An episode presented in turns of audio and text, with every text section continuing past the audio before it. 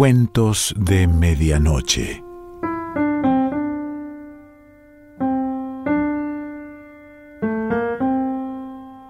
El cuento de hoy se titula Noche de lluvia y pertenece a Ribeiro Couto.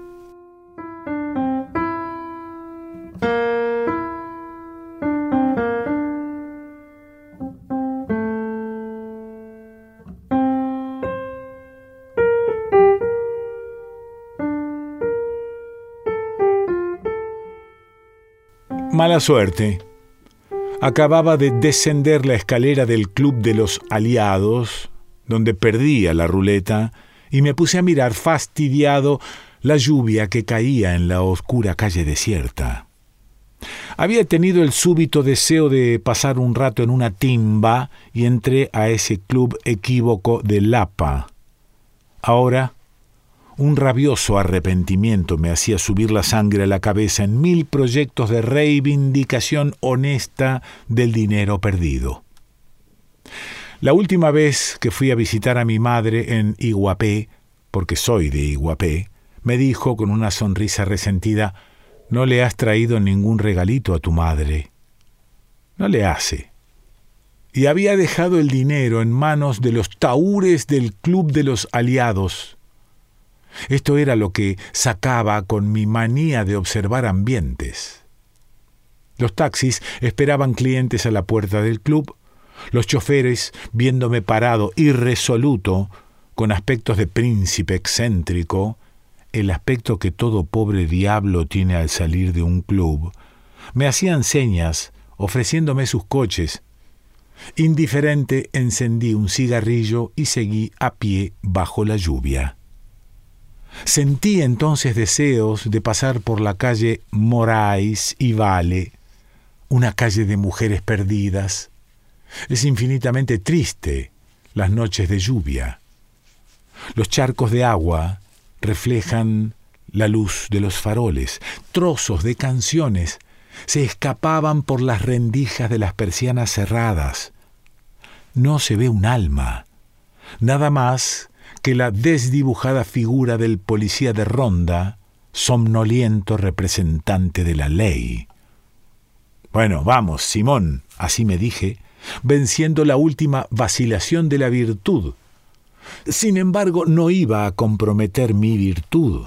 No era más que para satisfacer un capricho de la sensibilidad. Ambiente. Quería ambiente. Buenas noches. Buenas noches un conocido. Justamente cuando menos se espera, al volver una esquina de calle sospechosa en una noche de lluvia, surge el encuentro fatal, el conocido, el conocido que nos reconoce, nos saluda, hace un gesto amistoso y pasa. ¿Quién es?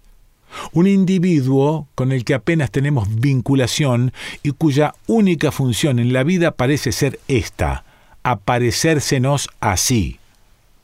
Un individuo que existe solamente para fastidiarnos. Pest.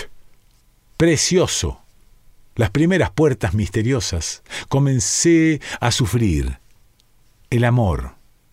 En mí empezó la extraña sensación aguda.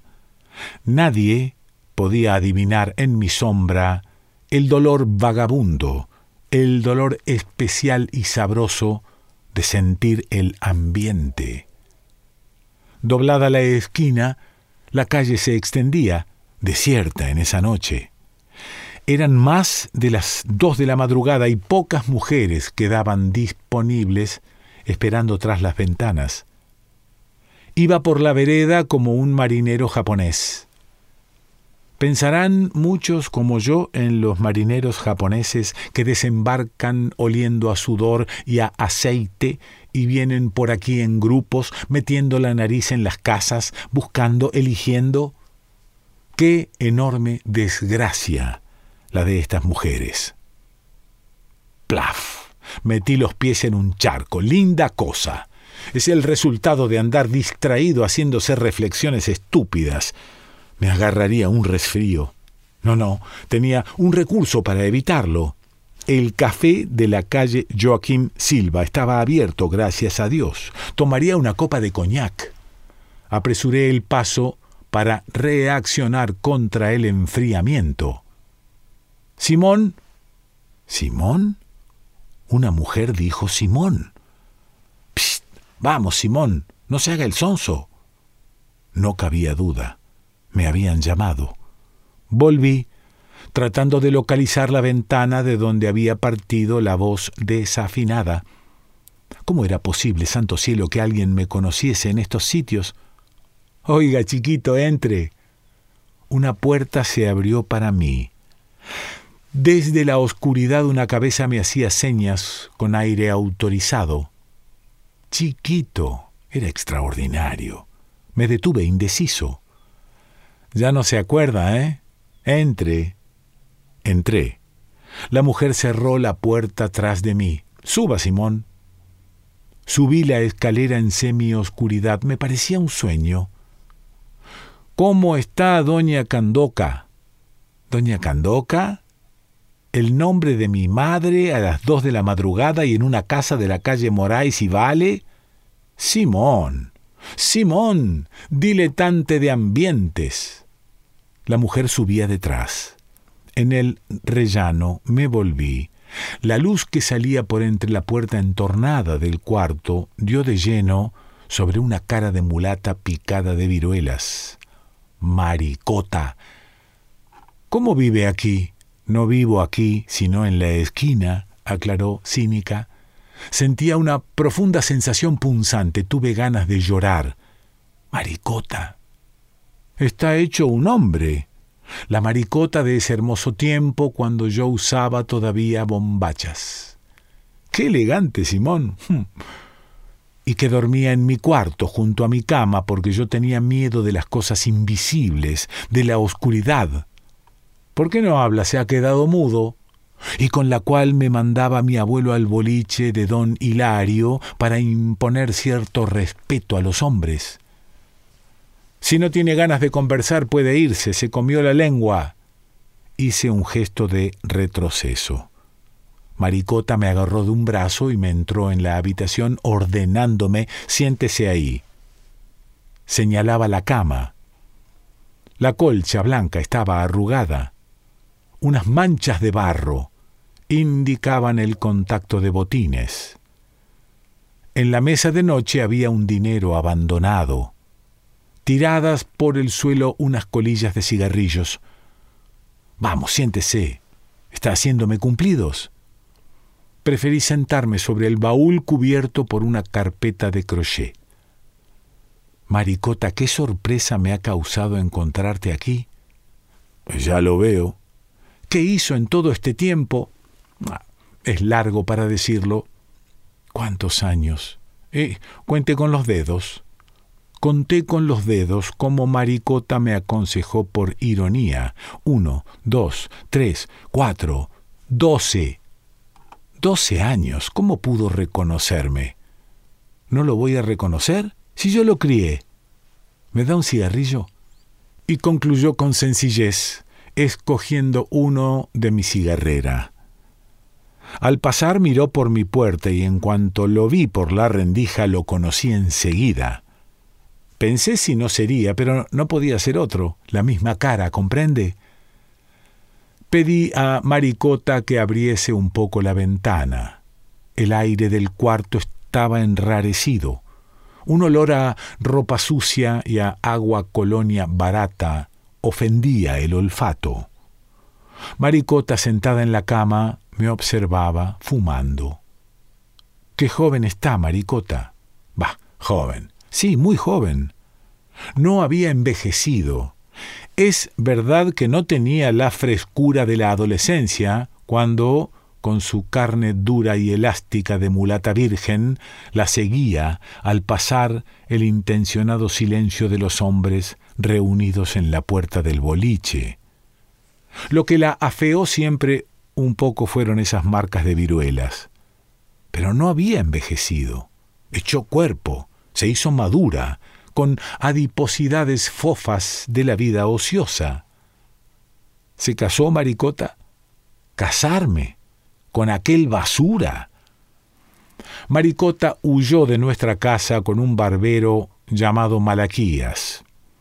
Malaquías tocaba el violín, cantaba modiñas y tenía un racimo de rulos sobre la frente. Cuando Malaquías cantaba una serenata en nuestra calle, Maricota salía de su cuarto en puntas de pie para oírlo desde la pared del jardín. Una vez desaparecieron los dos.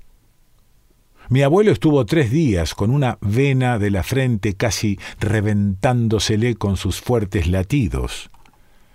El mayor Ravelo, que era el delegado de la policía, puso en juego toda su actividad para descubrir a los fugitivos. Pero el sargento era primo de Malaquías y se dijo que estaban de acuerdo. Nunca más se supo nada de Maricota ni de Malaquías. Nosotros pensamos que se hubiese casado con Malaquías, con un vago como ese, Dios me libre. Entonces se arrepintió de lo que hizo. Maricota hizo restallar sus gruesos labios.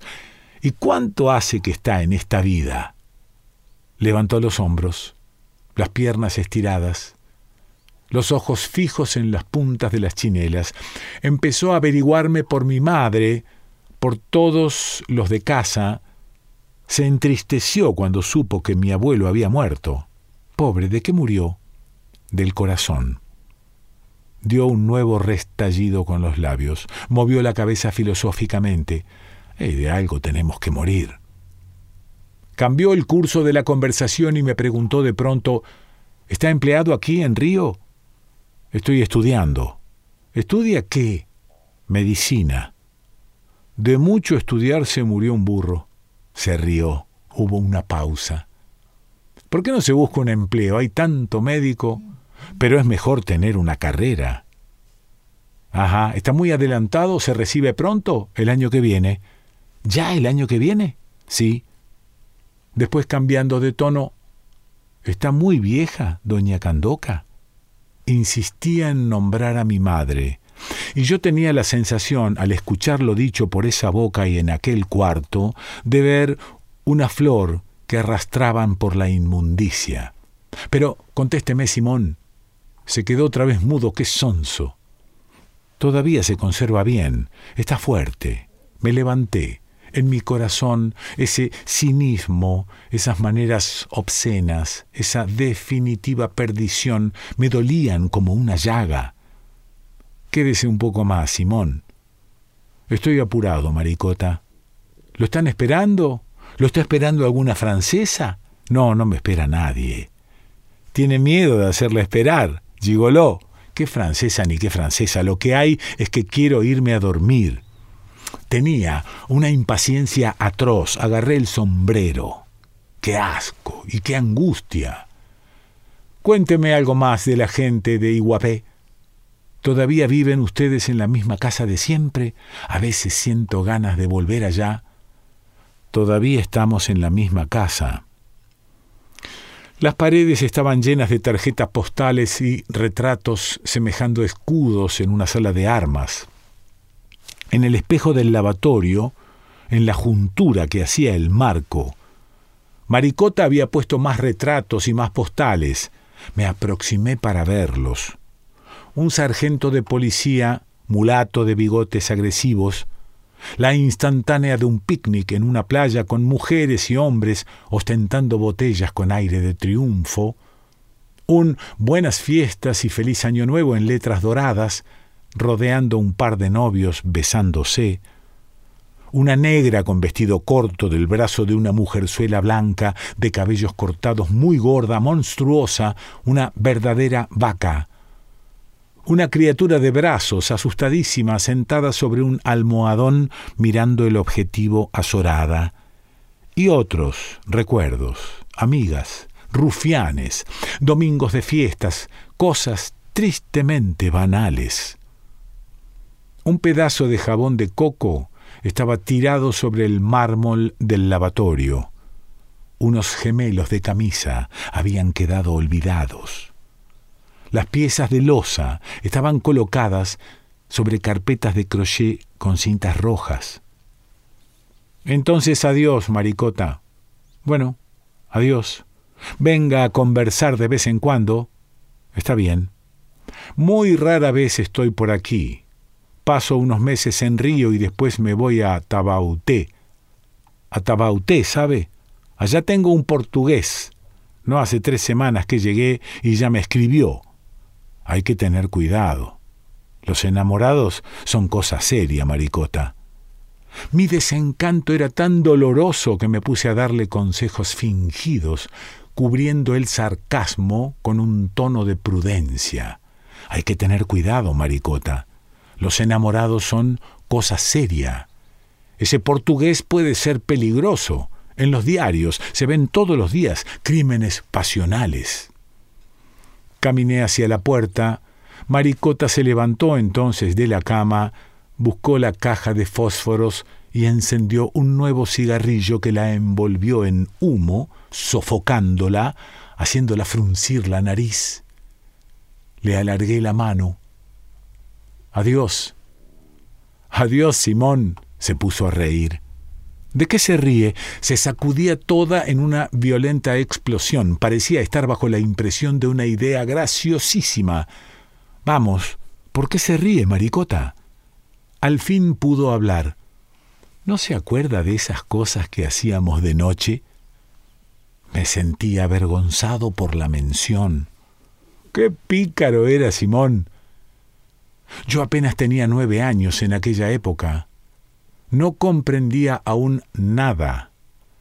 Desvergonzada ahora, Maricota reabría el secreto de mis olvidados recuerdos de pequeño Stendhal y guapense, el balbucir del instinto, las indefinidas ansiedades, los vagos gestos de la niñez intuitiva.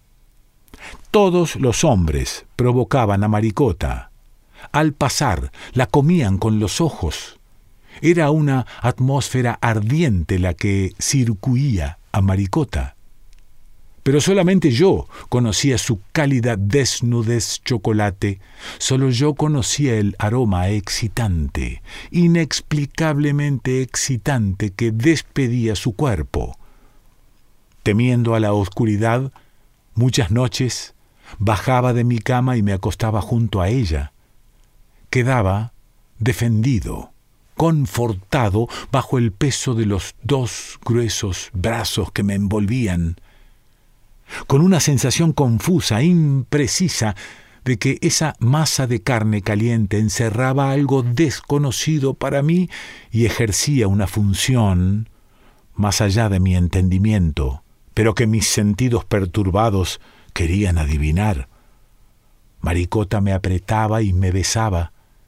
Mis pequeñas manos la palpaban toda, acariciando sus carnes húmedas en el silencio de la casa dormida. No se vaya a caer en la escalera. No, no hay peligro. Buenas noches, Simón, vuelva pronto. Sí, Maricota. Me abrió la puerta, salí al aire helado de la noche. Hasta otro día, Maricota. Cuando le escriba, dele mis saludos a doña Candoca. Esto ya era el colmo. Me sentía atontado, Choqué con un negro que venía por la vereda, iba como borracho. En mí había resentimiento, nostalgia, pena, rebeldía, la vida. Me subía un frío por las piernas, ateriéndomelas. Recordé que tenía los zapatos mojados, linda cosa. No me escapaba. Iba a pescarme un resfrío. Qué buen negocio. Rápido entré en el café. Me acerqué al mostrador y pedí un coñac. El mozo fue al estante y sacó la botella, y cuando quiso servir me sentí picado por un deseo nuevo y suspendí la orden. Una vacilación. ¿No hay aquí un reservado? Sí. En el fondo, por aquella puerta. ¿Quiere que lo sirva allá? Vacilé, pero al fin esa noche ya estaba perdida para la honestidad y la virtud. Similia similibus curantur. El ambiente del café, con seguridad había borrachos en el reservado, me haría bien. Mi tristeza pedía alcohol. Alcohol. Lléveme allá la botella.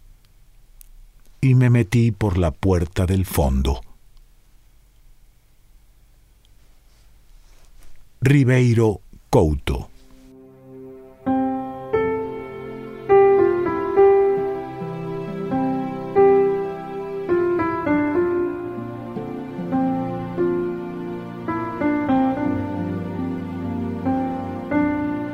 Cuentos de Medianoche.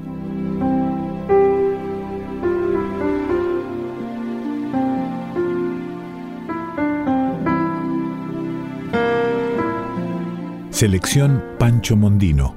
Idea y lectura Quique Pessoa.